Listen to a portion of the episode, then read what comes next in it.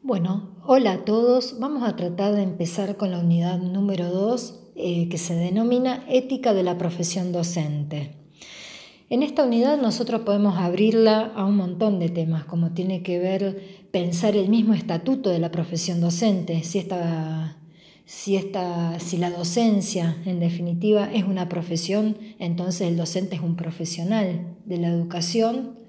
en realidad yo le tendría que haber puesto signo de pregunta, porque es como que si no se lee como una afirmación, la ética de la profesión docente. Y en realidad eh, yo lo que quiero hacer es instaurar la pregunta, ¿no? Eh, si lo nuestro es una profesión, eh, si lo nuestro es un trabajo, es un qué hacer, o si nuestro ejercicio se hace desde la vocación, desde el deseo, desde la pasión, desde dónde nos paramos eh, para ejercer la docencia. Bueno, este es un tema que vamos a abordar, pero me parece que antes eh, hay que empezar a entrar eh, por un tema que es fundamental para empezar a, a transitar esta segunda unidad, que es pensar el lugar del otro.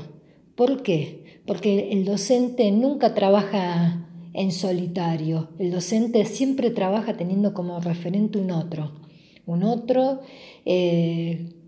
que,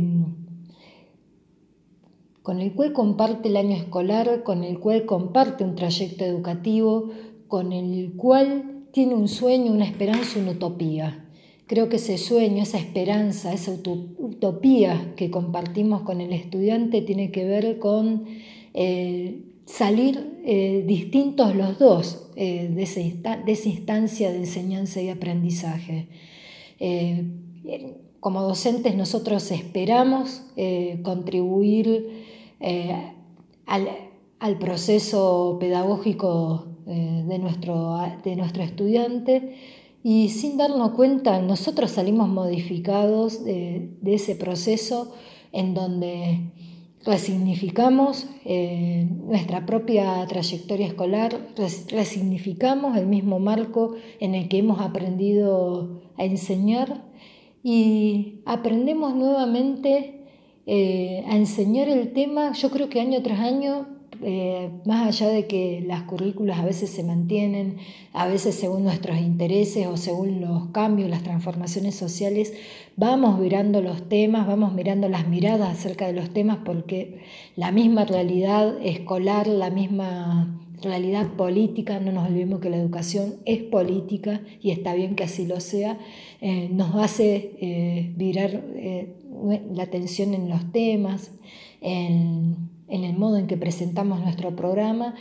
pero siempre más allá de eso yo creo que cada vez que enseñamos el tema, aunque sea el mismo, la mirada nunca es la misma. desde mi experiencia, enseñar un tema siempre es, distinto aún eh, de profesorado en profesorado. No es lo mismo enseñar ética eh, al, cientista de la educación que el profesor de historia, porque la mirada siempre es otra, eh, el sujeto de la educación ya es distinto, el recorte, la mirada es distinta y eso también hace que el, enfoque con el cual uno trabaja el tema y la pregunta siempre sale disparando para otro lado. Eh, lo cual eh, ah, es maravilloso, ¿no? porque ahí nos da también la posibilidad de abrir el juego y empezar a pensar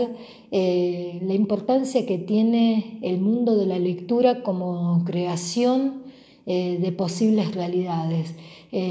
lo rico que, que tiene la posibilidad de leer e interpretar el mundo. Cada lectura es una interpretación cada estudiante que lee hace su propia interpretación y nos devuelve esa interpretación para seguir pensando. Eh, yo creo que esto es riquísimo para recuperarlo en el aula y este trabajo lo hacemos con un otro concreto. Siempre es un otro eh,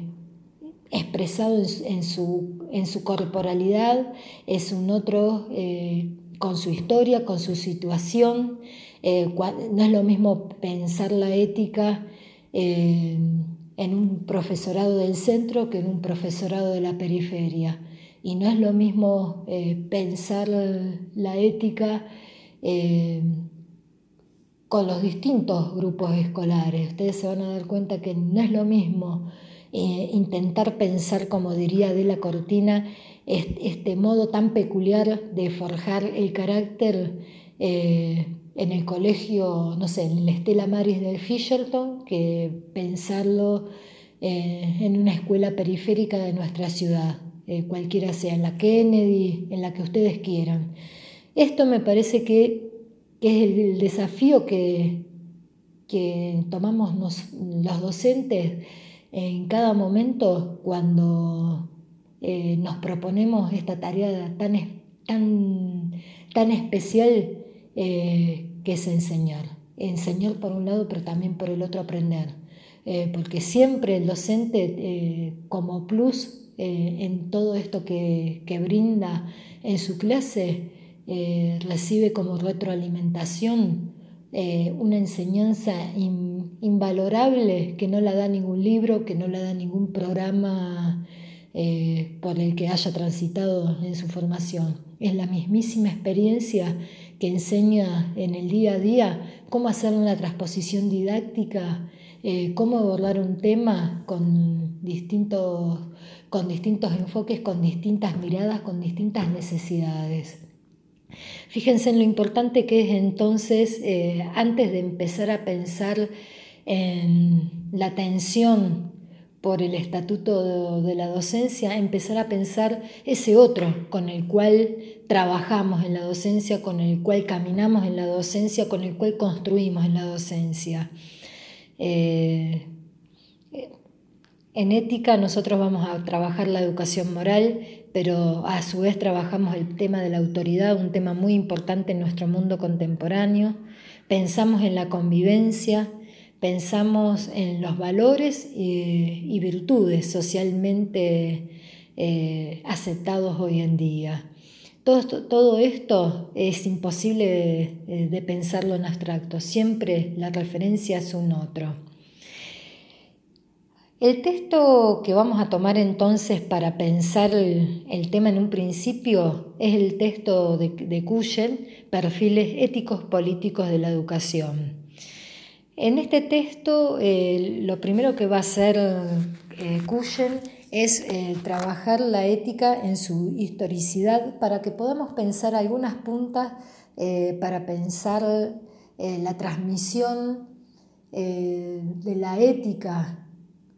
con un otro en el mundo contemporáneo, pero va a partir de esa historicidad en el mundo antiguo con Aristóteles. Entonces, lo primero que va a hacer en este texto Cushen es ver cómo se trabajó el tema del otro en la historia de la ética. Para eso parte del mundo clásico y toma Aristóteles. Eh, no es casualidad que, estemos, que esté tomando a este autor, ya que Aristóteles en el mundo griego eh, se concibe a sí mismo como un sintetizador del pensamiento griego. Es como si todos los otros pensadores antecesores a él eh, han sido momentos y sus teorías han sido estadios o momentos para contribuir a su propia teoría ética. En el caso de Aristóteles, él plantea desde su eh, ética de bienes, plantea una ética que tiene en cuenta un fin último, un fin supremo eh, del hombre. Ese fin último supremo es conseguir la felicidad. la felicidad la entiende como eudaimonía, que en griego nosotros la traducimos como felicidad, pero es mucho más que felicidad porque la eudaimonía implica eh, lograr la, mayor perfección del hombre como hombre. Eh, es mucho más entonces que un estado psicológico de estar triste o contento. La eudaimonía implica la posibilidad que tiene el hombre de desarrollar todas sus potencialidades, todas sus capacidades, aptitudes como hombre. Eh, para esto Aristóteles supone que el individuo,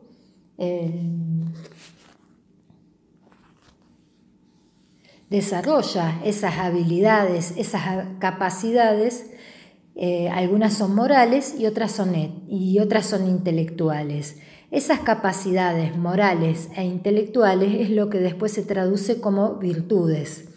Para Aristóteles, las virtudes más importantes que puede desarrollar el hombre son las virtudes intelectuales,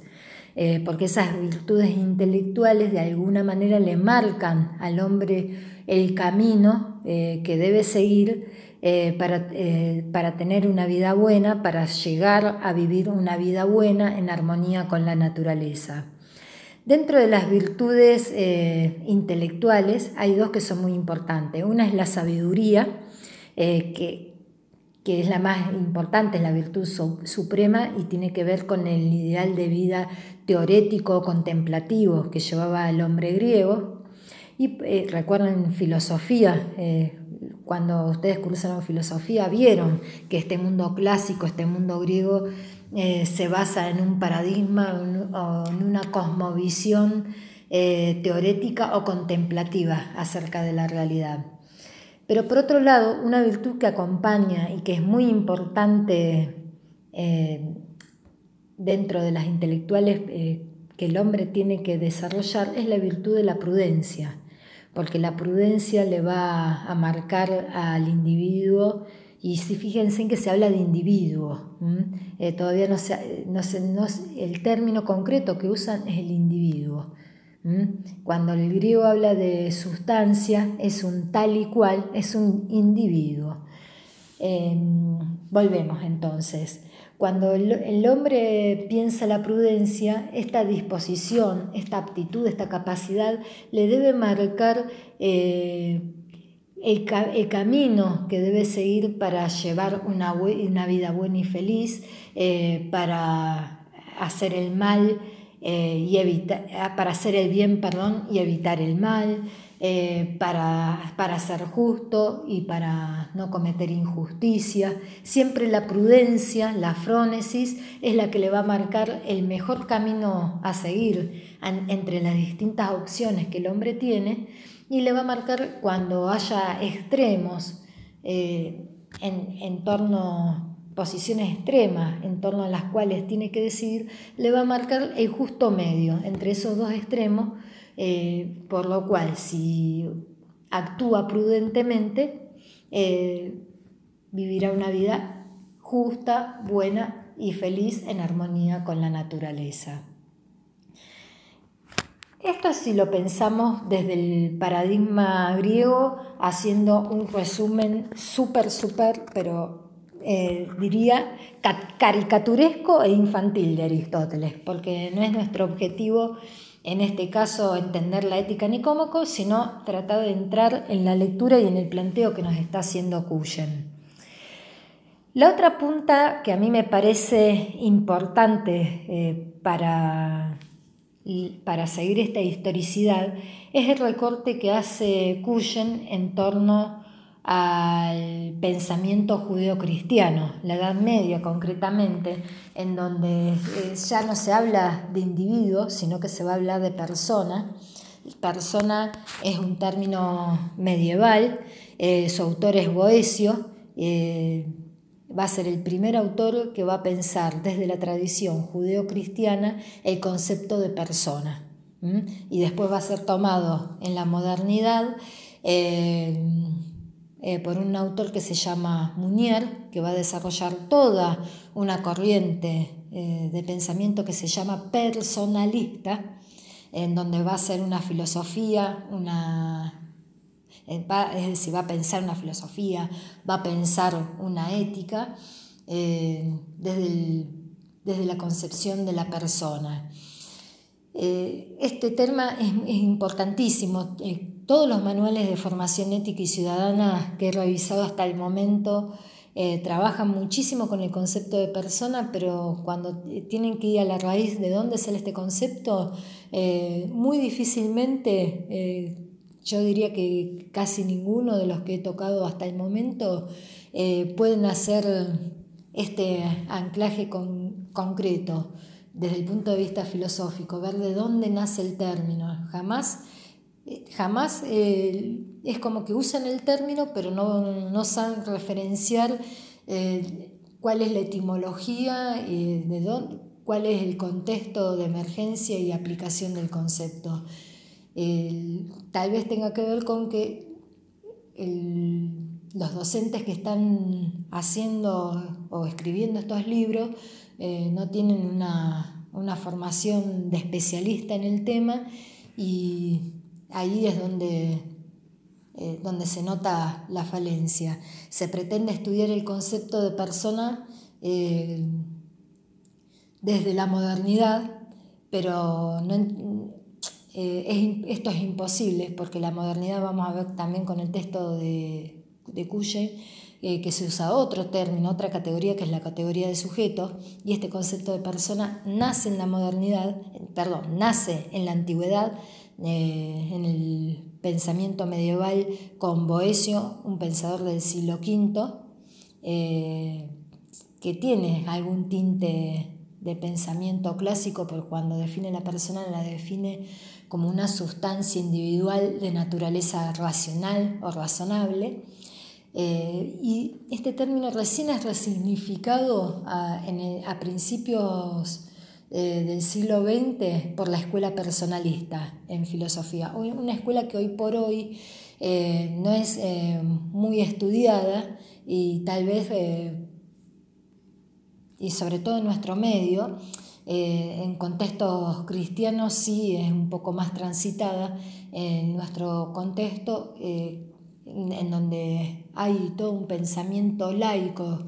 eh, que se impone, ha pasado un poquito al olvido.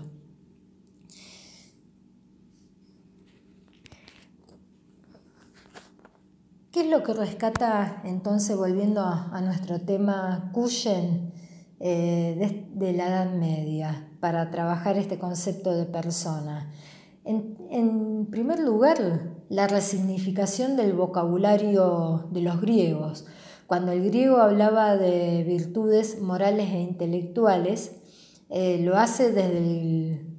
desde el, horizonte de pensamiento griego. en la tradición judeocristiana que ya está atravesada por la revelación, eh, y por la creencia ya no se va a hablar de virtudes éticas e intelectuales, sino que se va a hablar de virtudes eh, teologales, virtudes que están iluminadas por la gracia de la fe. Eh, de acá que estas virtudes son la fe, la esperanza y la caridad. y hay que tener en cuenta que en esta tradición ya no importa la comunidad como importaba en el mundo clásico griego. Acá lo que importa es pensar esta vida en función de esa otra vida ultraterrena que promete la revelación y eh, sobre todo tener muy presente que para la tradición judeocristiana hay un Dios trascendente, totalmente otro con respecto a la creación, que sale al encuentro del hombre, que se revela al hombre eh, desde el supuesto de la libertad. Eh, es decir, Dios, eh, Dios se manifiesta, pero no hay una obligación taxativa del hombre de aceptar de, modo fundamentalista esta, esta, esta, revelación. Esto implicaría que el hombre tiene libertad de acción y puede optar por esa fe que se le propone o puede constituir su vida eh, de espaldas a esa revelación eh, que se le presenta. Si nosotros nos vamos entonces a la modernidad, y acá vamos a tener como filósofo central para pensar eh, el tema ético, lo, vamos a pensar desde Kant. En Kant vamos a encontrarnos con un filósofo que, a diferencia, por ejemplo, de, Aristóteles ya no va a pensar cómo llevar una vida buena, una vida en armonía con la naturaleza, sino que Kant se va a proponer pensar eh, cómo debe obrar el hombre. Entonces, en, su sistema ético, el concepto principal es el concepto de deber y eh, un concepto correlativo es el concepto de autonomía. ¿Por qué? porque hay deber, porque el hombre es libre. Eh, si el hombre estuviera condicionado, eh,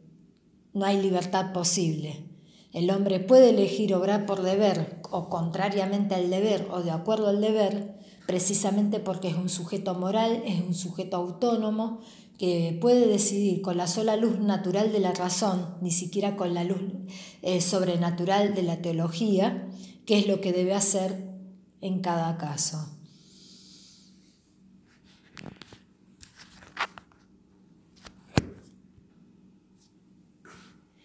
Este concepto de autonomía que aparece en el pensamiento kantiano es, es sumamente novedoso en la modernidad, en el siglo XVIII, porque implica que eh, ya la filosofía deja el horizonte de la heteronomía. Todas las éticas anteriores a Kant son heterónomas. Esto implica eh, pensar que el mandato moral se le eh, da al hombre desde, desde fuera, desde el exterior mismo, de su propia conciencia. Por eso en el mundo clásico eh, esa moral, es, ese mandato moral tiene que ver con el deber, tiene que ver con eh, vivir en armonía con, con, esa fuera, con esa naturaleza. En el pensamiento judeocristiano, eh, la ley moral le viene al hombre impuesta por ese acuerdo que el hombre ha hecho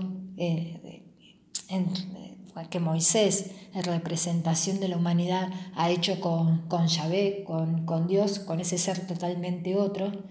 Eh, pero hay una noción de que esa ley moral eh, no se la ha autolegislado el hombre por sí mismo, sino que esa ley moral le viene desde afuera y le es autoimpuesta al hombre. En cambio, desde Kant hay una concepción en donde el sujeto es quien se da a sí mismo la ley moral eh, y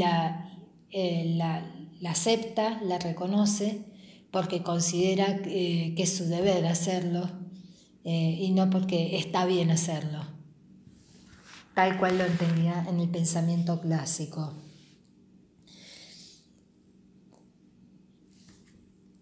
La modernidad, a su vez, para, para para Cuyen, tomando a Kant, eh, nos va a abrir tres modos de pensar el otro. El otro como diverso,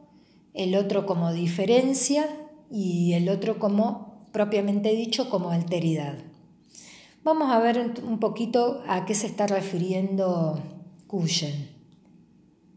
El otro como diverso Acá está acá la noción central eh, que va a tomar Cuyen para tomar el otro en su diversidad es eh, la noción moderna de contrato social. En la, en la, noción moderna de contrato social, como somos todos libres e iguales, eh, pero debemos convivir socialmente, renunciamos a, o cedemos a parte, parte de nuestros derechos para poder fundar una convivencia. Es un concepto que, según él nos va a venir bien y después vamos a ver si tiene razón o no, para pensar un poco cómo, eh, cómo constituimos los contratos escolares en el mundo contemporáneo. Entonces podemos retener esta idea del otro como, como igual, pero al mismo tiempo, es decir, como igual con, la, con igualdad de derechos con respecto a mí mismo pero diverso con respecto a mí mismo. Eh, y, este desafío que implica construir una sociedad civil, construir una comunidad eh, siendo iguales en la diversidad, iguales en derecho, pero diversos en nuestra manifestación concreta de humanidad. Otra segunda manera de comprender al otro, eh, según Cuyen, tiene que ver con poder pensar al otro como diferente. Eh, para Cuyen esto es eh, pensar la diferencia desde los bordes para entender esa diferencia. Es entender que no se puede subsumir la diferencia en la mismidad. si entendemos entonces que al otro no lo puedo entender desde, mí mismo, sino que lo tengo que entender desde aquello que no soy yo, es decir, respetando eh, eh, su, diferencia, surgen dos nociones centrales. Una es la de cuidado, eh, yo, yo con lo diferente tengo que asumir una, postura de, de cuidado y al mismo tiempo de respeto por esa diferencia. Diferencia que la voy a descubrir no ubicándome eh, desde mí mismo, sino cuando Cuyen habla de que hay que buscar la diferencia en los bordes, quiere, implica entender que la diferencia la voy a entender saliéndome de mí mismo, tratando de, con mi comprensión, de ir hacia ese otro. La tercera tradición desde la cual piensa al otro es la tradición de la alteridad. Entender al otro desde la alteridad es entender eh, la ética eh, desde la exterioridad en relación con la totalidad. En la totalidad, eh, vamos a poner un ejemplo concreto. Si nosotros queremos pensar el sistema educativo en la totalidad, podemos encontrar las escuelas del centro, podríamos decir, aquellas escuelas donde van los, niños, las niñas, los niños que son reconocidos eh, como sujetos dentro de un sistema social, eh, político, jurídico y pedagógico. Pero ¿quiénes están eh, por fuera de esta totalidad y son exterioridad y pugnan por ser reconocidos por esta totalidad? Y acá tendremos que hablar de las escuelas periféricas, de las escuelas de la villa, eh, de la escuela de los márgenes, en donde esa exterioridad ética, que son esos chicos que están fuera del sistema, eh, pugnan por ser reconocidos, pugnan por, por ser eh, escuchados, por, que se reconozcan sus derechos, por hacer escuchar su clamor, por hacer escuchar su voz. Esta es la exterioridad de la que habla Cuyen. Eh, la exterioridad eh,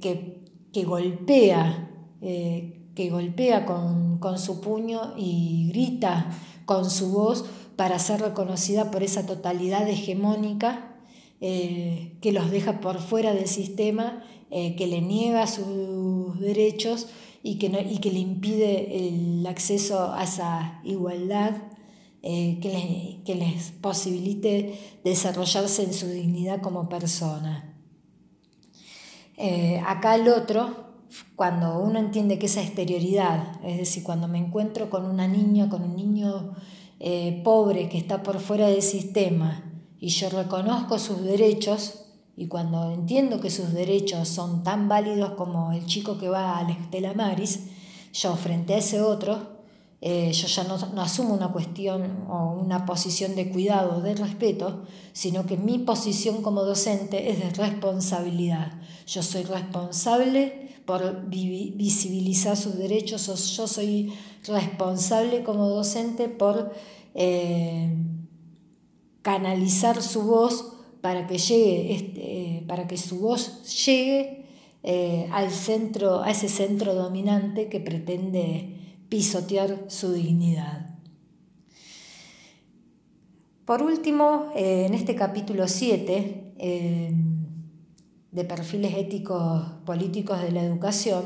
Cuyen nos propone pensar qué marcas eh, encontramos en el discurso pedagógico en la relación a este término el otro, la alteridad.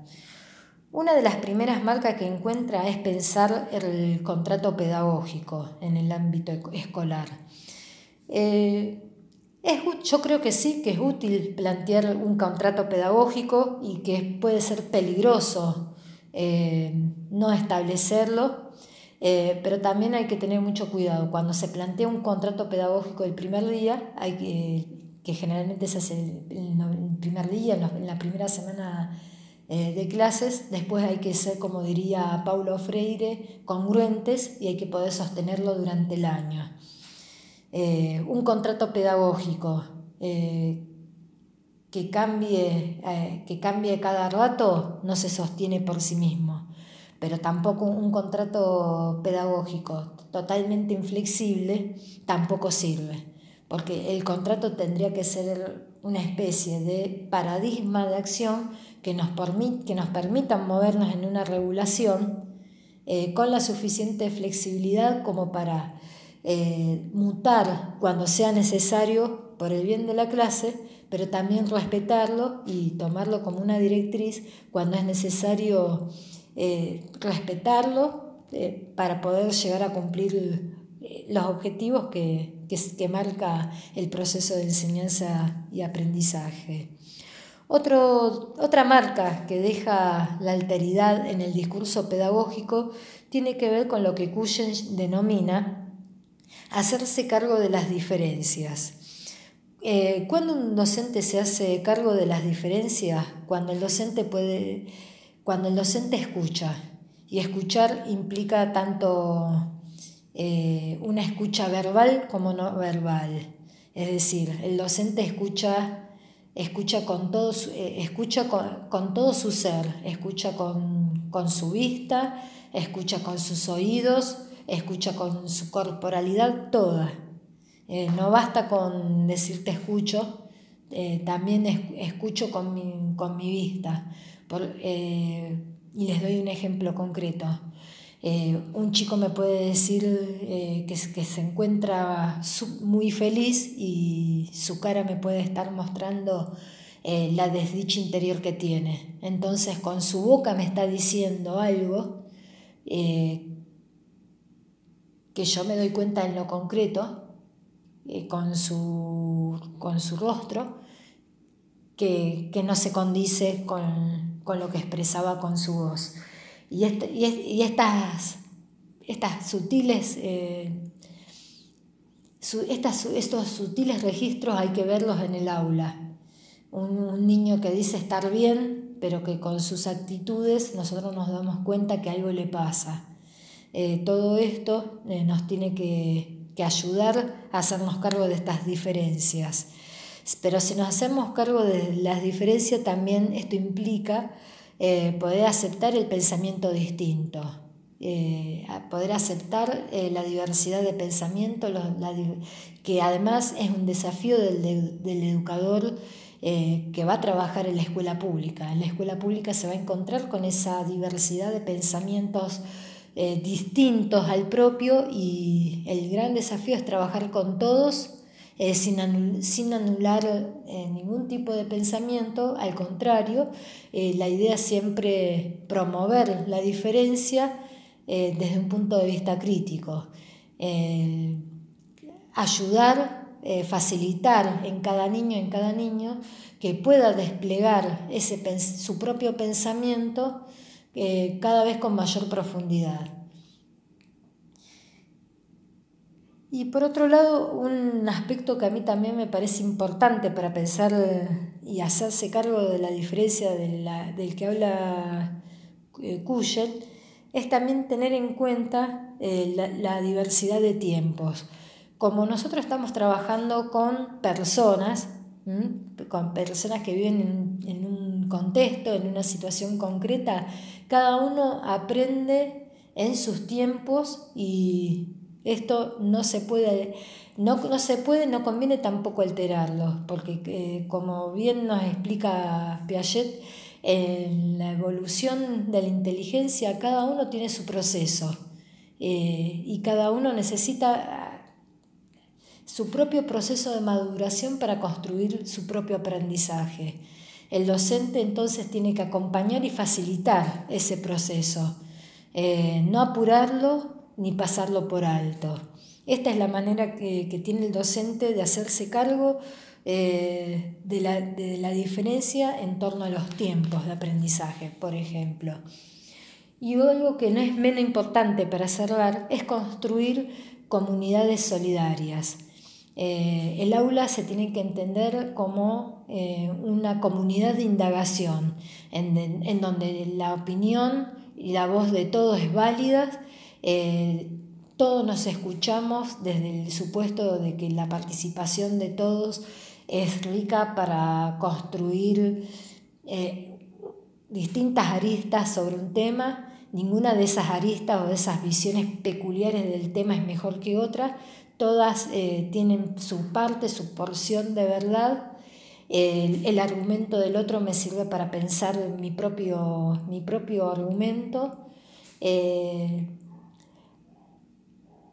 Esto implica entender eh, la comunidad que es el aula como una, como una comunidad de convivencia pacífica, como una comunidad de convivencia de crecimiento, en donde la última palabra no la, no la tiene nadie. La última palabra eh, no, es posible ser ejercida por nadie porque cada, cada niño, cada niña, cada estudiante eh, tiene que resignificar eh, su cosmovisión, sus creencias en función de ese proceso de enseñanza y aprendizaje. Y el rol del maestro, em, desde mi punto de vista hay que pensarlo, no tanto desde la autoridad, sino pensar al maestro como un facilitador. Esto es pensar el lugar del maestro eh, desde un punto de vista socrático, como aquel que, eh, que, que si lo comparamos con la partera, ayuda al, nacimiento eh, de esa sabiduría interior, de esos conocimientos, aquel que acompaña y facilita más, más que aquel que autoritariamente baja el conocimiento. Bueno, de este capítulo 7 por ahora no decimos nada más, haremos otros audios para ir viendo el resto de los capítulos. Bueno, vamos a seguir trabajando el texto de Cushen y vamos a abordar un poquito la educación de la conciencia moral. En este capítulo, Cushen va a ponerse a reflexionar en torno a cómo surge eh, una educación en torno a la conciencia moral cuando presupone un otro, porque por un lado esa educación moral tiene que ver el deseo del otro, pero al mismo tiempo tiene que ver con el poder eh, que se entabla con respecto a, un otro. Eh, deseo y poder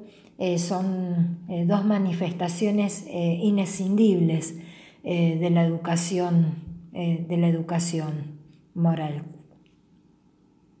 Deseo porque en la educación siempre me encuentro la educación que se da en un contexto de convivencialidad, de mutualidad, siempre se da un encuentro con un otro. En ese encuentro con un, otro eh, también se da como contrapartida no solamente deseo, sino también una demanda con el otro. Entonces en la educación siempre hay también este, está presente, mejor dicho, este rasgo de demanda o poder con respecto a ese otro. Entonces, en la educación se trata de llegar a conocer a ese otro, entonces es poder, poder comprenderlo, eh, saber eh, cómo qué enseñarle, saber cómo aprende, legislarlo, eh, sancionarlo. Es un saber que ordena, informa, es un saber que se constituye en el sentido de deseo, pero también en el sentido de poder. Por otro lado, Cuyen también habla de una poría en la educación moral, porque la educación tiene en cierta forma algo de adoctrinamiento y aquel que recibe la educación y aquel que de alguna manera la internaliza, reprime y se adapta, eh, que es, inherente, la represión y la adaptación es, inherente a la vida en sociedad y a la vida cultural. Entonces, es eh, muy difícil pensar el ámbito de la educación eh, en esta tensión, en lo que es, en lo que implica trabajar eh, para contribuir en el ejercicio de la libertad, pero por el otro lado partir de este adoctrinamiento o partir de esta adaptación, eh, de esta represión determinadas fuerzas que le va a permitir al, al sujeto, al educando, poder convivir en una sociedad con sus reglas, eh, con su disciplina, eh, con su impronta. Pero una pregunta que tal vez es central en este capítulo es pensar la poría que se le presenta al educador eh, cuando intenta enseñar educación moral. Por un lado es desde dónde enseñar ¿no? La moralidad, desde dónde se enseña la ética. Se enseña, digamos, desde su propio ser. Eh, ¿Es posible esto? ¿O se enseña desde otro punto de vista? ¿Desde cuál? Eh, ¿Tendrá a su disposición el docente un currículum para enseñar ética y este currículum será válido? ¿Cuál? ¿Cómo discriminar? ¿Cuál es el, currículum más viable, más aceptable?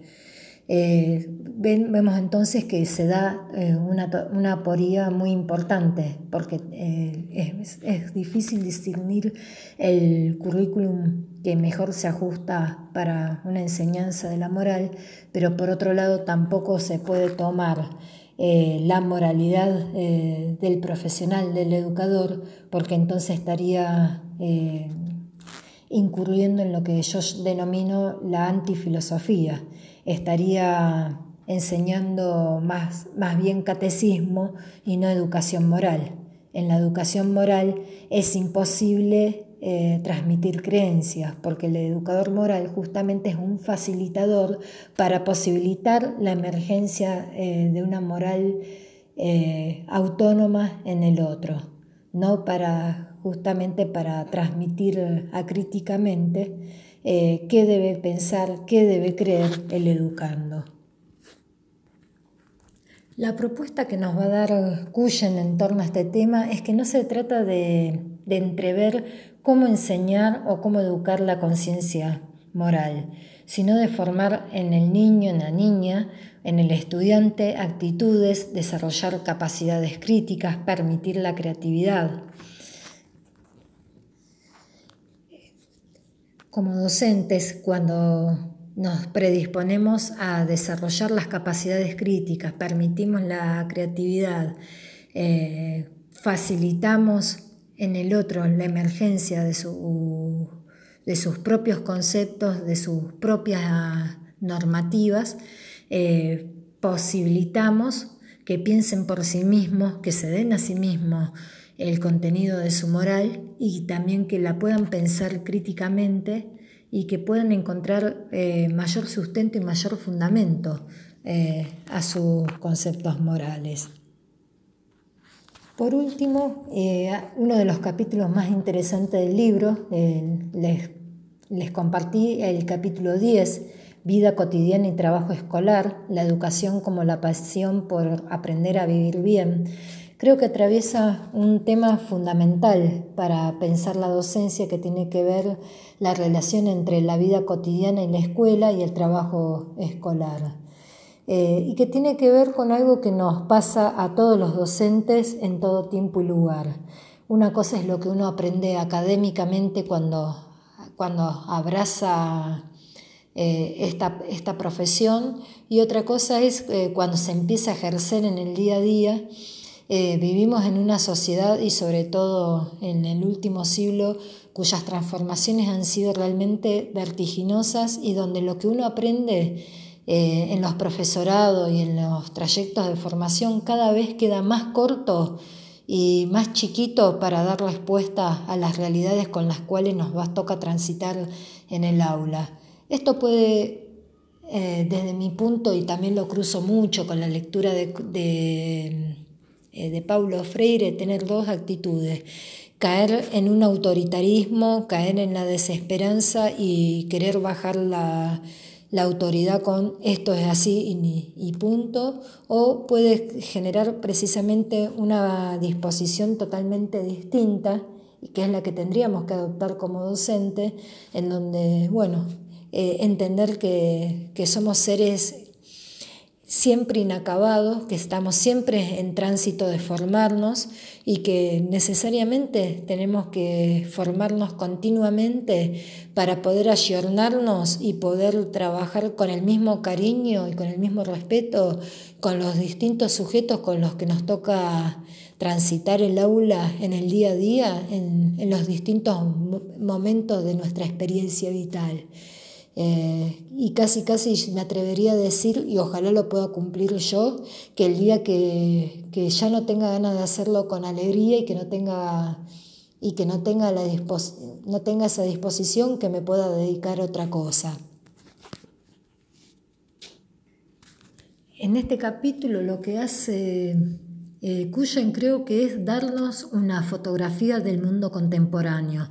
un mundo donde no hay verdades estables, donde lo sólido, usando la metáfora de Bauman, se desvanece en el aire, donde la interculturalidad eh, nos abrió a múltiples desafíos porque ya eh, hoy por hoy en un mismo territorio eh, reconocemos las distintas culturas que se encuentran viviendo y no siempre conviviendo en el mejor de los sentidos en el marco de la sociedad civil. una cultura donde lejos de haber llegado a la fraternidad, Todavía hay muchas muestras de intolerancia, barbarie, eh, donde vemos la expoliación del planeta, donde el hambre sigue siendo moneda, moneda de todos los días que, la vemos eh, como una triste realidad en la escuela. Un punto muy importante para entender en este capítulo 10 son las prácticas docentes teniendo en cuenta la experiencia cotidiana y los nuevos procesos de socialización en donde nos encontramos con un crecimiento del espacio privado, eh, eh, a diferencia del espacio público tan importante en, el surgimiento de la modernidad. Eh, sobre todo porque nos interpela a nosotros como docentes encontrarnos en una escuela donde progresivamente este ámbito de lo privado eh, ha crecido, pero no siempre nos encontramos con reglas claras, nos encontramos en el aula con un popurrí eh, de creencias que, vienen de los distintos modos de ser eh, y funcionar de las, de las familias tal cual hoy por hoy se encuentran conformadas que no tienen tal vez mucho que ver con el espacio tradicional de la familia que por lo menos se trabajaba hace años atrás. Hoy por hoy se sabe que hay tantas familias casi como tipos de individuos. Esto también es una nueva complejidad a tener en cuenta en el momento de pensar eh, el tránsito escolar. Desde la filosofía también eh, pensamos este ámbito de la vida cotidiana eh, desde distintas perspectivas lo podemos pensar desde la sociedad de, masas, eh, en donde el individuo se encuentra despersonalizado y en esa despersonalización se mueve como una máquina autómata. Eh, podemos pensar la vida cotidiana eh, en relación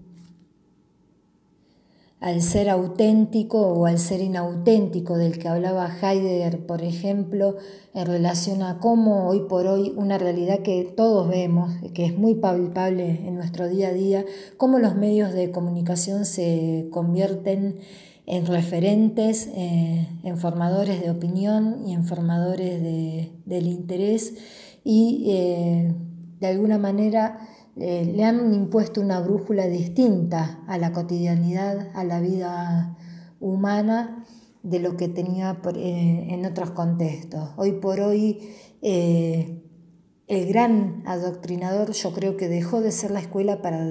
pasar a ser los medios masivos de comunicación. Bueno, y esto que, vamos a empezar a trabajar, que creo que si hay alguno que hoy por hoy está inserto en la docencia, eh, lo va a entender perfectamente y si no vamos a tratar de explicarlo con las palabras más sencillas. Cuando hablamos del texto escolar de la cotidianidad, ¿no? Eh, es una frase metafórica para expresar eh, el día, cómo se va construyendo ese día a día en la escuela atravesado por las distintas cotidianidades que van eh, transcurriendo en la vida de los estudiantes. lo difícil que es enseñar disciplinas y conceptos curriculares cuando a lo mejor esa cotidianidad está pasada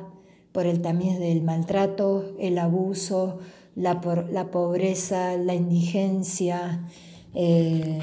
la, falta de autoestima, todo esto que hoy por hoy atraviesa este, la cotidianidad escolar. Eh, de lo que se trata en todo caso para construir esta cotidianidad escolar de la que nos habla Cuyen es por supuesto tener en cuenta esto que trae el estudiante eh, de su propia experiencia vital y después cruzarlo con tres maneras de construir eh, lo cotidiano en la escuela, a través de los, del trabajo escolar y de los juegos, eh, pensarlo a través de, de la palabra y de los rituales, y también pensarlo en último lugar con las normas y sanciones que de alguna manera eh, diferencian lo que es el espacio del trabajo con respecto al juego y el espacio de la palabra y el espacio de lo ritual.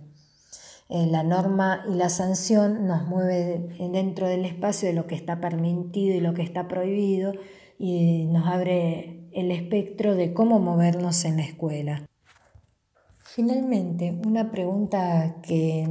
creo que instala el texto es cómo entender esta,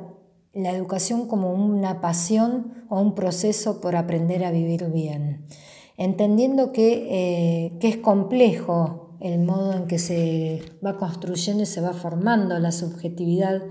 que es complejo también cómo se va constituyendo el conocimiento, que nunca es lineal, eh, que tanto desde lo pulsional, es decir, lo instintivo, como desde lo cognitivo, eh, somos sujetos que nos vamos, eh, que nos vamos haciendo, que, nos que vamos interactuando con la cultura y eh, la, educación nos constituye eh, en, esta manera de vivir, de vivir bien, aprendiendo en última instancia a vivir con sentido, como dice el texto terminando. Por último, eh, quisiera retomar algunos aspectos de la primera carta a quien pretende enseñar, que tiene que en realidad es lo que yo voy a retomar es anterior a la primera carta, son las primeras palabras que escribe Freire en el texto, en donde el tema se circunscribe a una idea, a una idea ¿no? Maestra sí, tía no. Eh, que es eh, toda una forma de expresar el perfil político docente. Maestra sí, tía no. En nuestro contexto podremos decir maestra sí, mamá no. Esto implica hacerse cargo de que si bien la profesión docente parte del deseo, es una profesión que tiene su exigencia, que exige respeto, que exige seriedad, preparación científica, técnica, eh, emocional, afectiva, es decir, eh, requiere de aquel que se está formando eh, precisamente que se atienda a una formación integral, completa de la persona. Eh, solamente una un docente formado eh, desde este punto de vista integrativo va a poder enseñar sin, sin tratar de escindir lo cognoscitivo de lo emocional. Eh, Freire en su texto lo dice en palabras muy sencillas.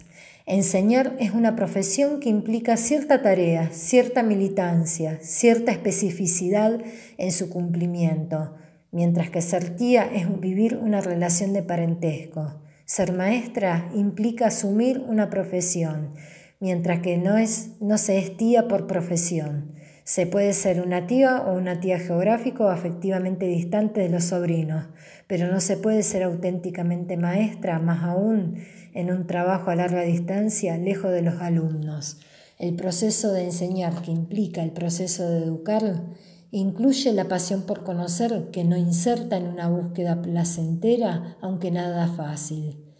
Por eso es que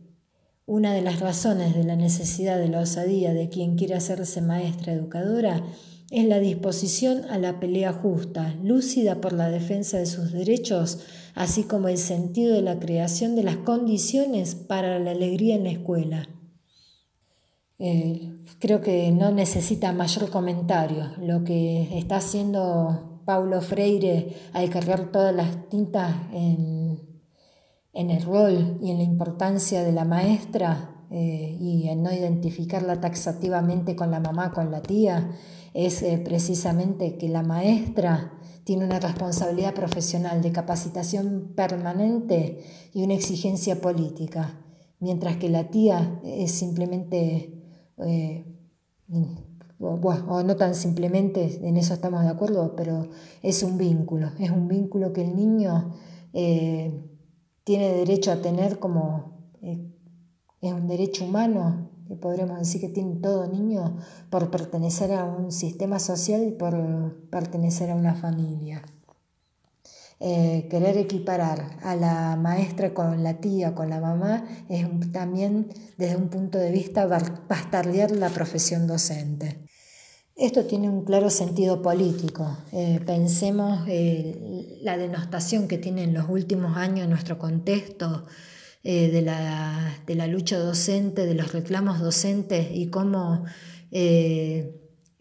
a nivel social hoy por hoy en Argentina eh, nos, han dividido socialmente entre pobres contra pobres y los padres como año tras año se quejan eh, de la lucha docente, eh, se quejan porque, no, porque al no abrir sus puertas en la escuela ellos no pueden cumplir con sus trabajos porque se les presenta el problema de ¿y ahora que yo qué hago con mis hijos? un tema que no tiene en cuenta que el docente enseña no solamente dentro del aula, sino que el docente enseña desde un punto de vista integral con, su cuerpo, con, su congruencia, con su presencia, y un docente que defiende sus derechos, eh, un docente que hace política le enseña también a ese estudiante que el día de mañana eh, como ciudadano también se tiene que hacer cargo de, la polis, de su ciudad. Eh, y un docente que, enseña a luchar le va, a dar las mejores herramientas al estudiante el día de mañana también para luchar por sus derechos. Eh, paradójicamente, un docente que no lucha es un, docente que cercena la posibilidad de que ese niño aprenda a defender y, ejercer políticamente sus derechos. Bueno, eh, una parte hermosa del texto es cuando habla del maestro paquetero, ¿no? El maestro capetero, paquetero es aquel que recibe dócilmente eh, los papeles que producen eh, los sabelotodos desde su oficina. es lo que yo llamo todos los años y a los que invito siempre a los estudiantes, sobre todo ustedes que están a un pasito de empezar sus, eh, prácticas y, a tener ya su autonomía dentro del aula, a que no sean paqueteros funcionales de, estos sabelotodos eh, tecnócratas, eh, como como docentes que se han formado, ustedes tienen las mejores herramientas para pensar cuáles son los instrumentos más útiles, cuáles son los recursos más útiles para hacer la transposición didáctica en el aula. Eh, tienen, toda la, tienen una mente críticamente formada, tienen su creatividad para idear esos recursos para llevar al aula. No necesitan de ningún manual eh, empaquetado para, empezar el proceso de enseñanza o aprendizaje. Tomen la materia que tomen eh, desde, la, desde, el saber que ustedes tienen, desde la experiencia, eh, desde conocer el grupo con el que están interactuando, seguramente van a encontrar la mejor manera de hacer una transposición que no necesariamente es el manual que nos traen como un hermoso paquete. Eh, otro argumento eh, genial que nos da Paulo Freire para entender que el maestro no es tío y no es mamá, no es papá, es entender que el aula es un lugar donde se propicia el ejercicio en la libertad. Eh, cuando, cuando el docente entiende esto cuando el docente no doctrina, cuando el, docente eh, propicia, facilita un pensamiento creativo, eh, posibilita en el estudiante la emergencia de sus aptitudes, de sus capacidades. Eh, lo contrario, el fundamentalismo, el adoctrinamiento, cercena la posibilidad de que ese niño eh,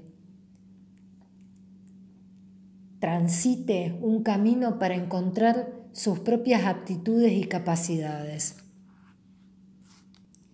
Quisiera retomar eh, un párrafo de la última parte en donde Freire vuelve a cargar las tintas con su argumento y dice, el intento de reducir a la maestra a la condición de tía es una inocente trampa ideológica en la que, queriendo, queriendo hacerse cargo y haciendo la ilusión de endulzar la vida de la maestra, lo que se trata es de hacer es ablandar su capacidad de lucha o entretenerla en el ejercicio de sus tareas fundamentales entre ellas, por ejemplo, la de desafiar a sus alumnos desde la más tierna y adecuada edad a través de juegos, historias, de lecturas para comprender la necesidad de la coherencia entre el discurso y la práctica. Un discurso sobre la defensa de los más débiles y de los más pobres, de los descamisados y una práctica en favor de los camisados y contra los descamisados un discurso que niega la existencia de las clases sociales, de sus conflictos y de la práctica política exactamente en favor de los poderosos. Eh, creo que eh, el texto no merece mayor comentario. es, totalmente claro que el docente que trabaja desde la ética y que trabaja desde su compromiso político es un ser eh, que necesariamente desde el juego, desde las distintas herramientas que utiliza en el aula, eh, lo que hace es abrir la cabeza de sus estudiantes para denunciar el adoctrinamiento y para denunciar eh, de alguna manera las prácticas políticas de los poderosos. Eh, pero en definitiva, algo que hay que tener en cuenta, el docente enseña desde la congruencia entre lo que dice, lo que piensa y lo que hace, enseña desde, eh, desde el saber teórico que aprendió, desde la capacidad para hacer su transposición didáctica, pero también enseña eh, aprendiendo a ser honesto con sus emociones, con su sentir, y en esto eh, es imposible que el docente eh, el docente enseña con toda su persona, el docente integra en el aula eh, su ser persona. Eh, se, puede, se, puede, ser tía por imposición, porque como uno no elige la familia en la que nace, tampoco eligen cómo se forman los vínculos en esa familia. Entonces, si yo tengo hermanos, necesariamente seré tía y puedo querer como puedo no querer a mis sobrinos y puedo querer como no querer ejercer el rol. Y, eso, y en eso va mi libertad. Eh, pero desde el momento en que se elige la docencia, en desde el momento en que se elige como utopía para generar eh, en el otro eh, la esperanza eh, y para brindarle las herramientas para que pueda con, sus propias manos poder realizar otro mundo del que tiene, eh, poder soñar eh, con otro mundo distinto, con, un mundo, no sé si mejor, porque lo de mejor o peor tiene que ver con poder pensarlo desde el lugar de uno. Lo que para mí es mejor, para otro no sé si será tan mejor. Pero sí darle las herramientas para que esa persona pueda diseñar el proyecto de vida que quiera y que sin techo, que, sepa que el techo que va a tener para lograr cosas en su propia vida va a estar dado por la limitación que él quiera ponerse. Mientras que él no quiera ponerse limitaciones, él o ella siempre va a poder eh, transformar y recrear eh, su propio proyecto de vida. Y esto se hace desde, desde el amor por lo que uno hace, desde la pasión, eh, desde, la, desde la utopía y desde el compromiso ético-político con, con la profesión que se elige. En fin, bueno, eh, con estos textos creo que abrimos el pantallazo para empezar a pensar cómo construir esta segunda unidad eh, y cómo empezar a abordar la profesión docente en tanto una profesión que se constituye interactivamente con otro, pero al mismo tiempo una profesión que se constituye desde la congruencia eh, del educador eh, como educador, eh, que reconoce su rol y que no se deja bastardear y confundir, eh, como diría Freire, con, el rol, con el rol que ejerce una persona desde un vínculo familiar. bueno, por hoy dejamos acá. los invito a ir leyendo los textos y nos vamos a encontrar en los espacios de consulta para seguir trabajando estos textos.